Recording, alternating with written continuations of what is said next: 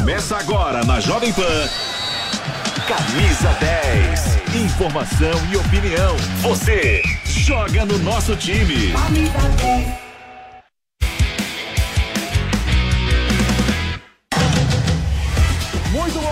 11 horas e 30 minutos, camisa 10 no ar neste sabadão aqui na Jovem Pan News para todo o Brasil, para você que está no rádio, você da TV, você das redes sociais, do YouTube Jovem Pan Esportes e também o nosso aplicativo Panflix em todas as plataformas.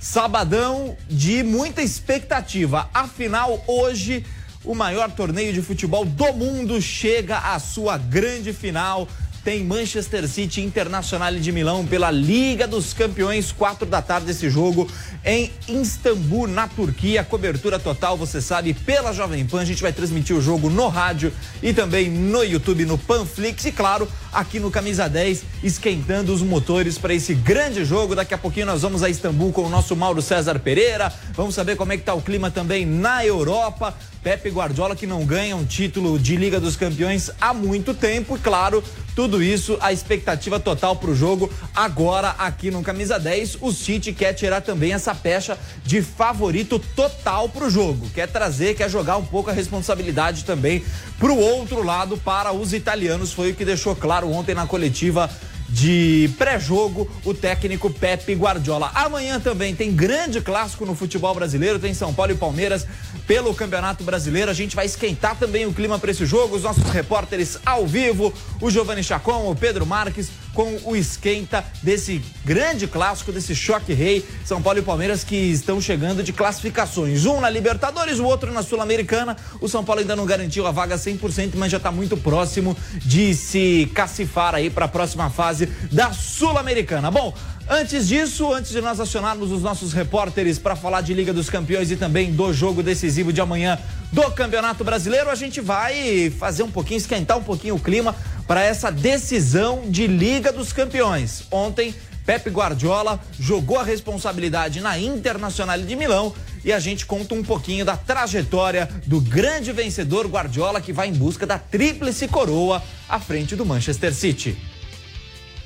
Josep Guardiola e Sala, mais conhecido como Pep Guardiola, é um treinador espanhol de 52 anos de idade e tido como um dos maiores da história do futebol.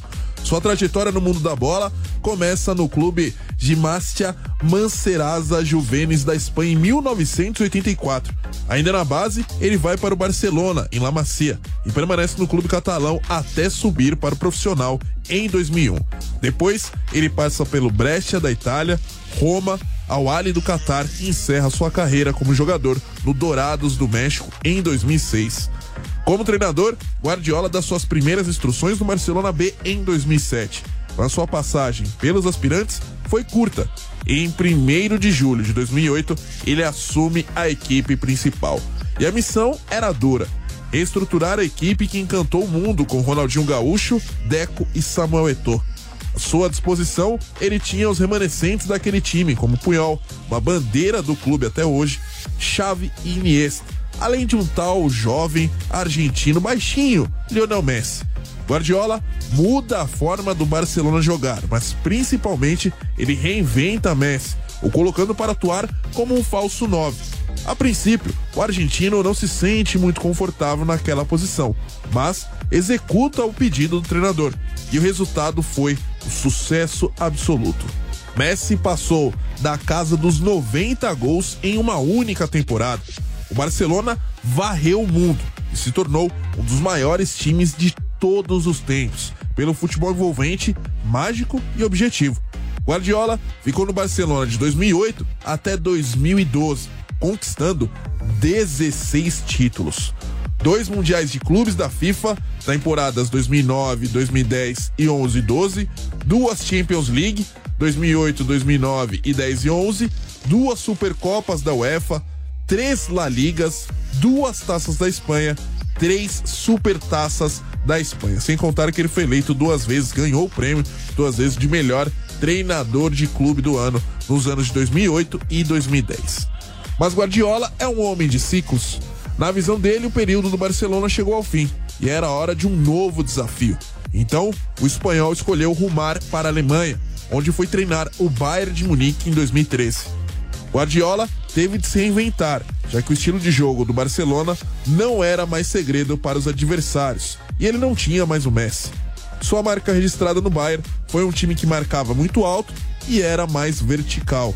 É difícil dizer que um clube que conquista sete troféus em três temporadas teve um sucesso, mas o Super Bayern parou na Champions contra o Real Madrid na temporada 13-14 ao perder os dois jogos, primeiro por 1 a 0 e o da volta 4 a 0 na semifinal.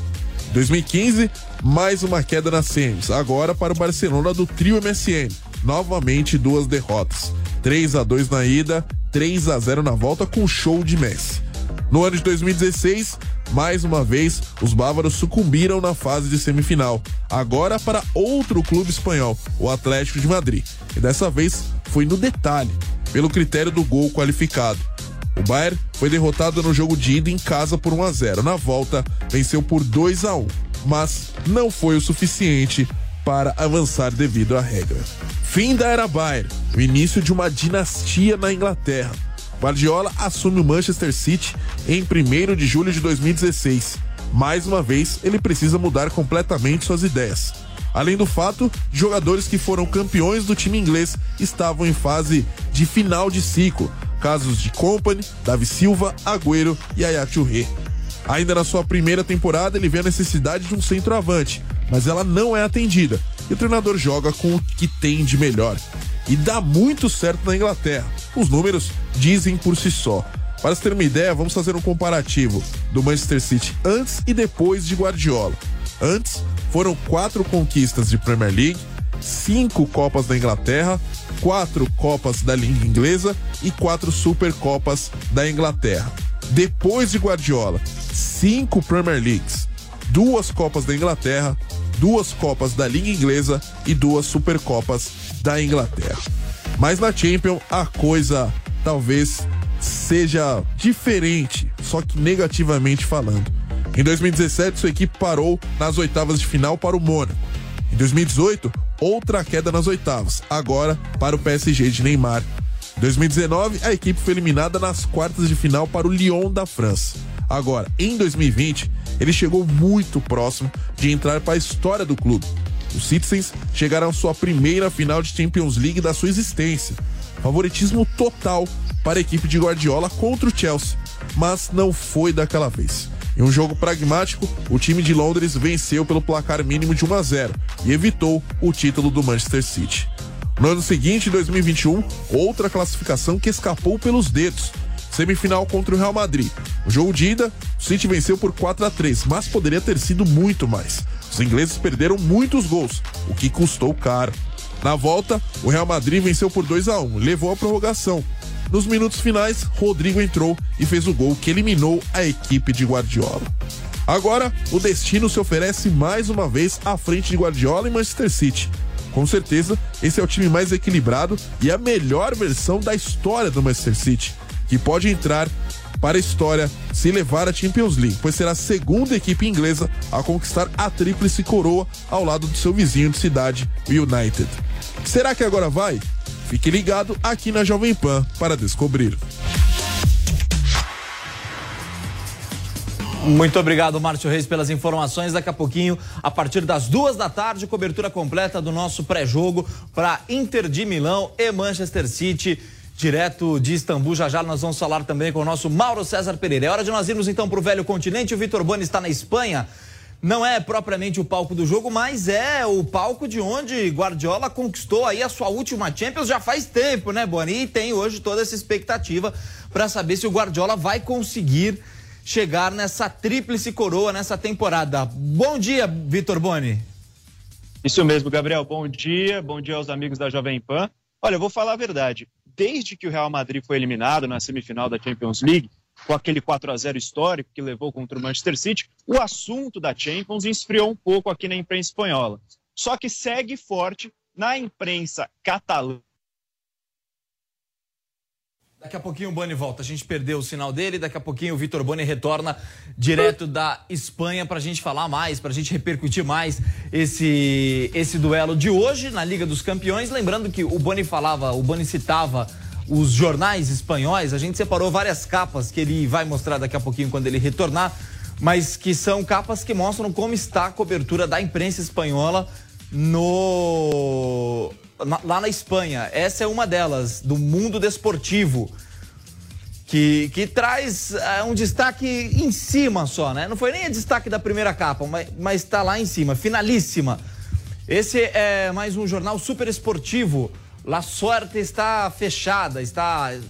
É, aí, aí a foto é do, do técnico da Inter de Milão, né? Mais, um, mais uma capa, você vê que a repercussão da Liga dos Campeões lá, da grande final que a gente vai acompanhar hoje, é praticamente zero. Também a capa do Marca, um dos mais importantes da Espanha. Não tem quase nenhuma chamada da final. Agora sim, o esporte que traz na capa, que é um jornal catalão, que traz na capa o Pep Guardiola. Pep Guardiola que é, é sempre bem quisto pelos jornais catalães, né? Então, é um da, de todas as capas que a gente colocou, é uma das únicas ali que traz destaque para o técnico do Manchester City, porque ele é a favor, inclusive, da, da separação ali da Catalunha e da Espanha, e, e, e é o único jornal que traz um destaque muito maior para o Pepe Guardiola para essa final de Champions League. Bom, daqui a pouquinho a gente volta com o nosso Vitor Boni para falar mais dessa decisão de Champions League, da repercussão praticamente nula na Espanha. Mas já já também a gente vai falar de São Paulo e Palmeiras sobre tudo que vai acontecer no clássico de amanhã no Camisa 10. Bom, a gente segue aqui no Camisa 10, lembrando para você que hoje a partir das duas da tarde tem a cobertura completa da Liga dos Campeões no rádio, nossa cobertura a partir das duas, com essa grande decisão, e também no YouTube Jovem Pan Esportes, a partir das quatro começa o jogo. Vamos falar com o Vitor, vou voltar com você, Boni. Eu, eu acabei te antecipando, já mostrei todas as capas da Espanha. E realmente é, só há um destaque maior no esporte, que é o jornal é, catalão, que trouxe aí o Pepe Guardiola na capa com grande destaque, né? Foto de, de primeira página mesmo. Isso mesmo. O, o, destaque nesse momento é da imprensa catalã.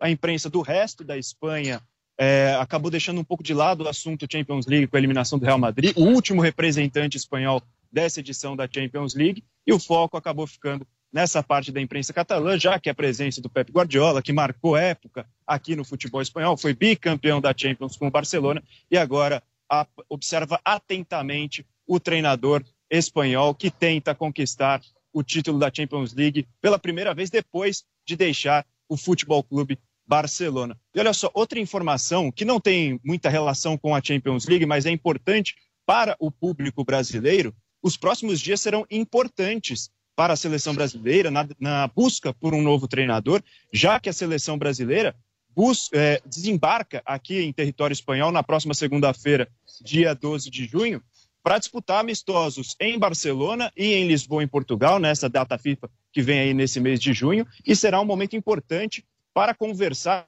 pessoalmente o presidente Edinaldo Rodrigues com o técnico Carlo Ancelotti do Real Madrid, que é o, o plano A da seleção brasileira para assumir o comando do time verde e amarelo e nesses próximos dias deve acontecer o um encontro pessoal entre Edinaldo Rodrigues e o técnico Carlo Ancelotti. No momento, é, a, de, a, definição é um pouco difícil de que Carlo Ancelotti assuma a seleção brasileira, ele já participa do planejamento do Real Madrid para a próxima temporada, deu de, de, declarações protocolares nos últimos dias, falando que quer respeitar o contrato, desde que começou esses rumores entre seleção brasileira e Carlo Ancelotti, ele vem falando que quer cumprir o contrato com o Real Madrid e agora deve acontecer esse encontro definitivo entre o presidente da CBF e o técnico Carlo Ancelotti. Então aí, seleção brasileira também em destaque, no meio disso tudo, Champions League, os olhares atentos da imprensa espanhola, da imprensa catalã ao técnico Pepe Guardiola, que busca o seu primeiro título da Champions fora do Barcelona, Gabriel. É, e todo mundo dizia, né, Boni, que a, o vencedor de Real e City seria o campeão da Liga dos Campeões, né? Então há também todo esse ingrediente. Você fala do Edinaldo que está indo para Istambul, que está em Istambul, né, para acompanhar essa final. Ele é um dos convidados da organização. E aqui no uhum. Brasil, semana passada, é, ele disse realmente que o plano A é o Ancelotti e pelas informações de bastidores que a gente tem, é o único plano que o, presidente da CBF tem no radar até agora, né? A coisa não, não tá indo para outros nomes. A gente tem visto especulações nos últimos dias, mas o plano A e único da CBF até agora é o Ancelotti, o técnico do Real Madrid, né? É isso mesmo. O plano A é o Ancelotti Inclusive, nos últimos meses, muito se falou sobre o que o Ancelotti declarava sobre esse interesse da seleção brasileira, sempre foi muito protocolar, falou que tinha contrato com o Real Madrid, que queria respeitar e que se o Florentino Pérez, presidente do Real Madrid, quisesse, ele continuaria até o final do contrato em 2024. E tanto já falei, ele participa desse planejamento do Real Madrid para a próxima temporada, um planejamento de renovação de elenco. Já muitos jogadores deixaram o Real Madrid, inclusive o centroavante Karim Benzema. O Real Madrid procura outro camisa 9 e o Ancelotti participa de todo esse processo. Por isso, vai ser muito importante esse encontro entre o Edinaldo e o Carlo Ancelotti. A seleção brasileira vem para cá já nessa próxima semana, joga dia 17 contra a seleção de Guiné em Barcelona, depois vai para Portugal, joga no dia 20 contra Senegal. Enquanto isso, enquanto o técnico Ramon Menezes faz essa função de interino e comanda a seleção brasileira nesses dois amistosos, a direção da CBF, a alta cúpula da CBF, tenta resolver essa questão do treinador principal, por enquanto com Carlo Ancelotti como plano A, mas ainda assim uma situação complicada para a CBF nesse momento, Gabriel. Beleza, Boni, um abraço para você, muito obrigado pelas informações. A gente fica na expectativa para a grande decisão da Champions hoje e semana que vem os amistosos do Brasil. Você volta no sábado que vem com mais informações da seleção brasileira. Provavelmente esse murmurinho todo de Ancelotti ainda não estará resolvido, né, Boni?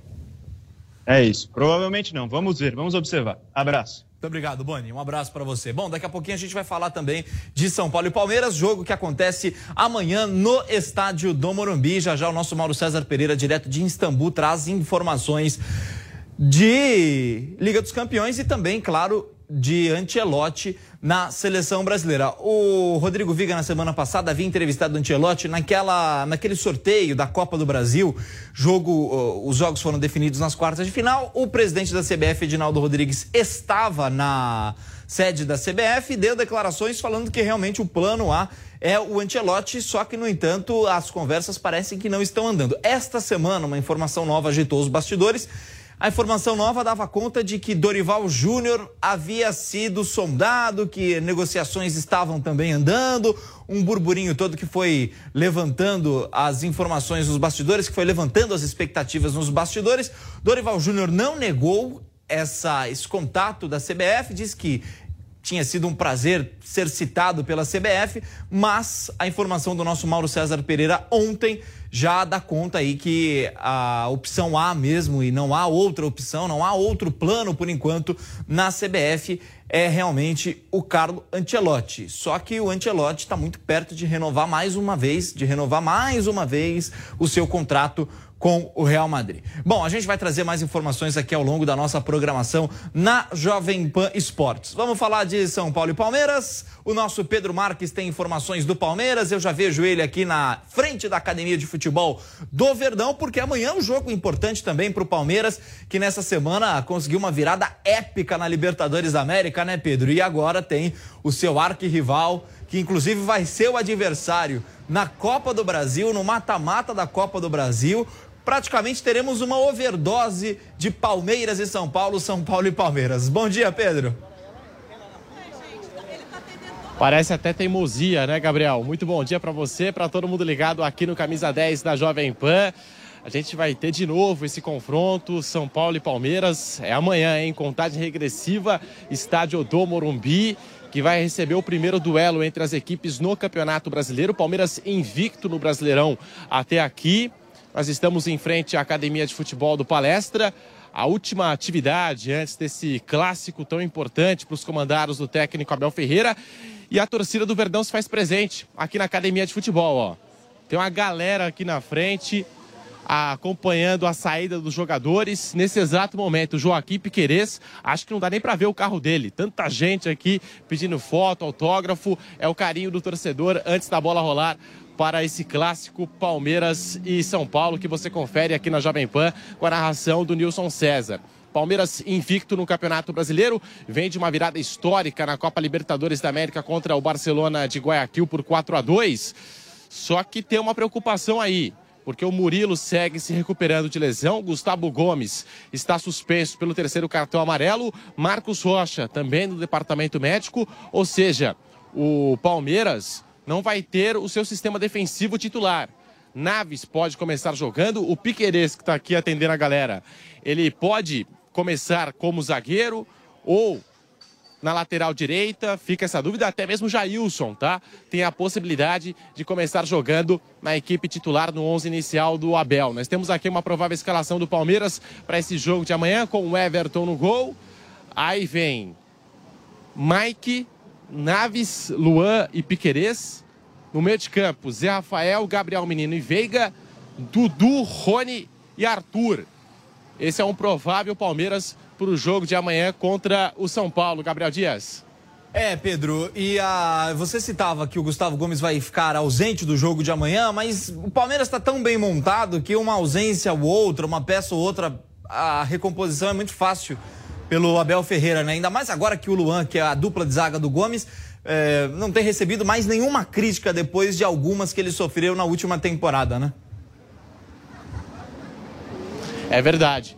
O Abel Ferreira tem até uma história. Eu conversei com o Piquerez na zona mista logo após a virada histórica do Palmeiras pela Libertadores da América. E o Piquerez falou o seguinte: a gente chegou no intervalo perdendo por 2 a 0 O Abel Ferreira falou: agora esquece, é hora de mudar tudo. Já perdemos o primeiro tempo, vamos para a segunda etapa e é um gol atrás do outro. Foi o que aconteceu. O Palmeiras abre o placar com um minuto, basicamente, da segunda etapa, com o Gustavo Gomes. Com 15 já estava tudo igual e depois, além de virar o jogo, consegue uma goleada histórica contra o Barcelona de Guayaquil. Então, é um elenco que o Abel Ferreira tem na mão. Mesmo sem o Gustavo Gomes, pode entrar o Naves, pode entrar o Jailson. São jogadores que o Abel Ferreira confia e jogadores que ele consegue extrair o melhor. Eu acho que é isso que a torcida do Palmeiras confia, é isso que a torcida do Palmeiras acredita para esse clássico contra o São Paulo, mesmo sem um dos pilares desse time, que é o Gustavo Gomes. Gabriel Dias. Valeu, Pedro Marques. Muito obrigado pelas informações. Amanhã, São Paulo e Palmeiras, cobertura total aqui na Jovem Pan, a partir das duas da tarde e, claro, também pelo rádio. E depois de tudo, tem o nosso Canelada para debater o que foi esse choque rei, esse clássico no Morumbi. Vamos falar do outro lado, São Paulo. Giovanni Chacon está com a gente também na frente do estádio do Morumbi, palco do jogo de amanhã, né, Chacon? Também foi palco da goleada do São Paulo no meio de semana pela Sul-Americana. Aliás, uma bela atuação de Caleri, Caio Paulista. Ah, o próprio Luciano também jogou muito bem, 5 a 0 E amanhã os olhares já voltam novamente para duelos do Campeonato Brasileiro e o Palmeiras um clássico muito difícil para o São Paulo que nos traz recordações também da última temporada, né, Chacon? Sem dúvida nenhuma, um abraço para você, viu, Gabriel Dias, pessoal ligado aqui no Camisa 10. Olha, a equipe do São Paulo vem dessa vitória importante pela Copa Sul-Americana, um 5 a 0 maiúsculo contra a equipe do Tolima, Caleri marcando um golaço, indo muito além, enfim, isso a gente já falou bastante. Agora os olhares são voltados mesmo para essa partida contra o Palmeiras, até porque essa partida do Campeonato Brasileiro vai servir de termômetro para o que vai acontecer no confronto da Copa do Brasil. Mais uma vez, São Paulo e Palmeiras se cruzam na competição no mata-mata nacional. Jogo importante que, claro, é, vai trazer muitos olhares mais de 50 mil ingressos já foram vendidos para a partida de amanhã. O São Paulo que já iguala o recorde né, de é, jogos com mais de 40 mil torcedores, são sete consecutivos. A última vez que isso aconteceu foi em 2007. São Paulo já igualou essa marca com a venda de 50 mil ingressos para a partida de amanhã, ou seja, casa lotada, casa cheia, e esse talvez seja o fator crucial para que o São Paulo possa, quem sabe, igualar esse confronto. Palmeiras o melhor time da América, o São Paulo correndo por fora. O técnico Dorival Júnior, inclusive, falou depois da partida contra o Tolima sobre esse confronto desse domingo. Confronto esse contra a equipe do Palmeiras. Vamos ouvir rapidamente Dorival Júnior, que também está sendo sondado pela seleção brasileira. É uma das equipes mais regulares dos últimos anos no futebol brasileiro. É muito difícil de se jogar contra. É, não, não tenho dúvidas que, pelo momento que o São Paulo vem vivendo, ainda precisamos de alguns ajustes, esses que o Palmeiras não, não necessita nesse instante. É, existe uma diferença? Existe, nós temos que reconhecer.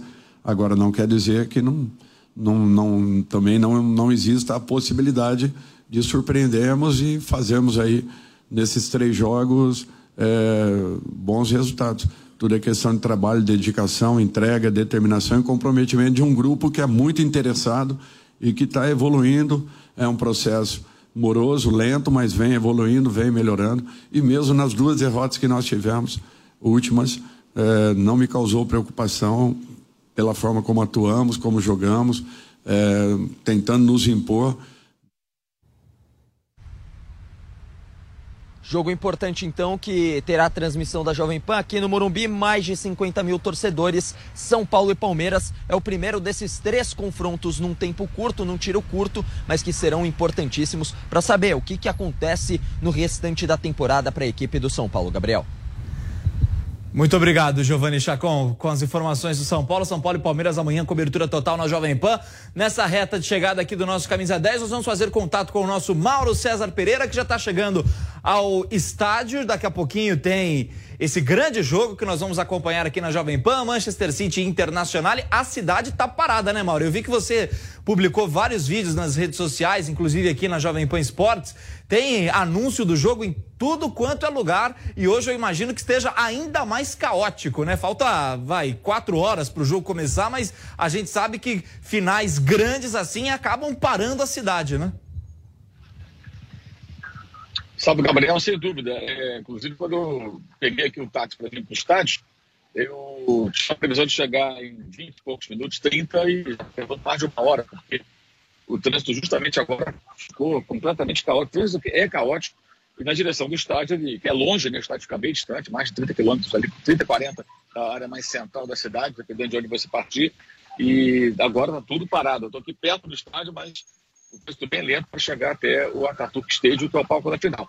É, demoraram a chegar os torcedores, ontem já chegou uma galera, hoje tinha muita gente já, muitos torcedores da Inter e da, e da equipe do Manchester City. É curioso que você vê também pessoas que torcem para o City e que falam espanhol, que falam árabe, enfim, não são ingleses, mas gostam do time inglês. É um pouco do reflexo que é, dessa Premier League globalizada, né? Tem torcidas no mundo inteiro time da Inglaterra.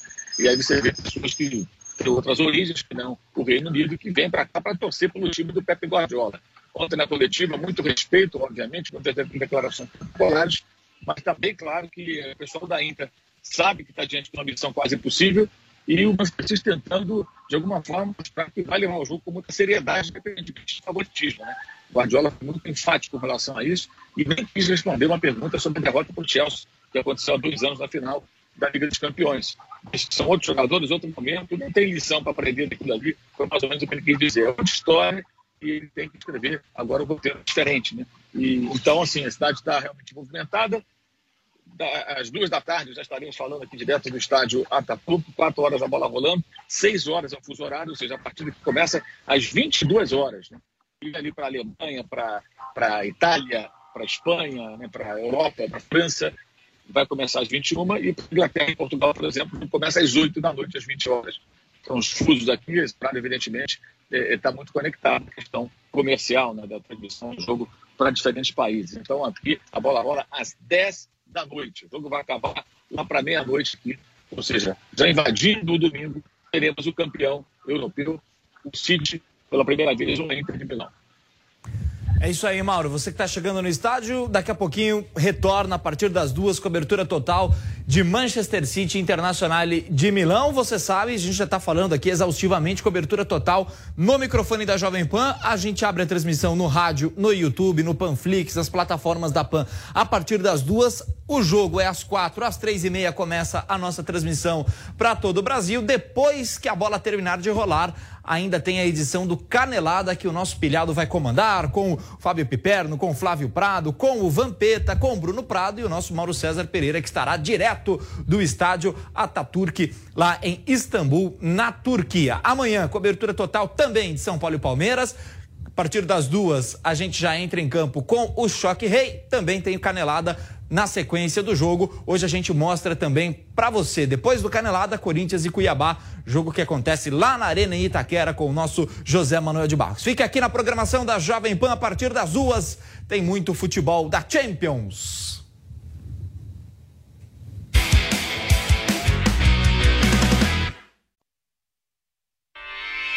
Realização Jovem Pan News.